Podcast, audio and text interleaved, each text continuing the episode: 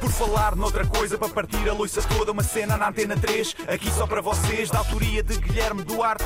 Penso logo existe, já dizia Descartes. Isto é um genérico em rap, mas vai ficar bem estranho. Não tenho mais rimas e vai acabar em feito. Então, como é que estamos?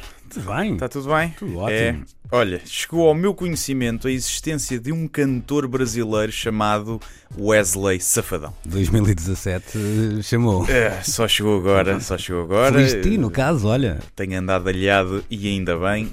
E sim, eu estou a falar de um cantor e não de um ator de funaná pelado explícito, onde faria todo o sentido ter esse nome, não é? Wesley Safadão é um cantor de música sertaneja e forró e parece que cunhou o popular forronejo. Isto está na Wikipédia, não fui eu que inventei. É um cantor pimba do Brasil, pronto, é isso. Em relação ao nome, nada de novo, o Brasil sempre nos habitua a nomes um bocadinho estranhos, mas é um nome artístico.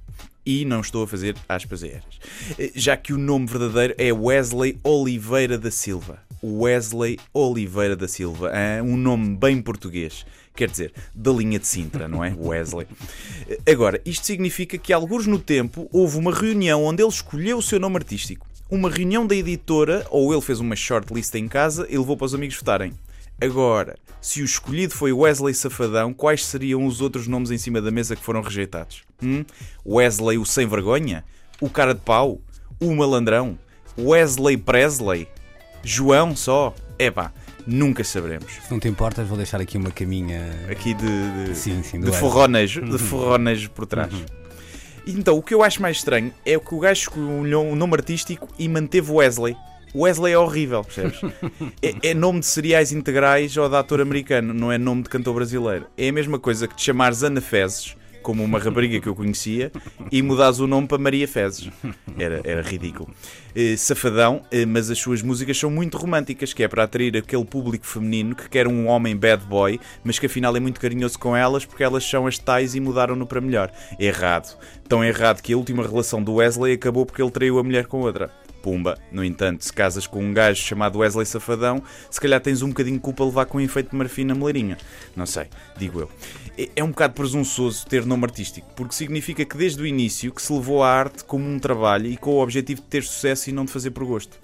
Isto digo eu, né, digo eu porque tenho inveja de não ter antecipado o facto que ia fazer isto da comédia vida.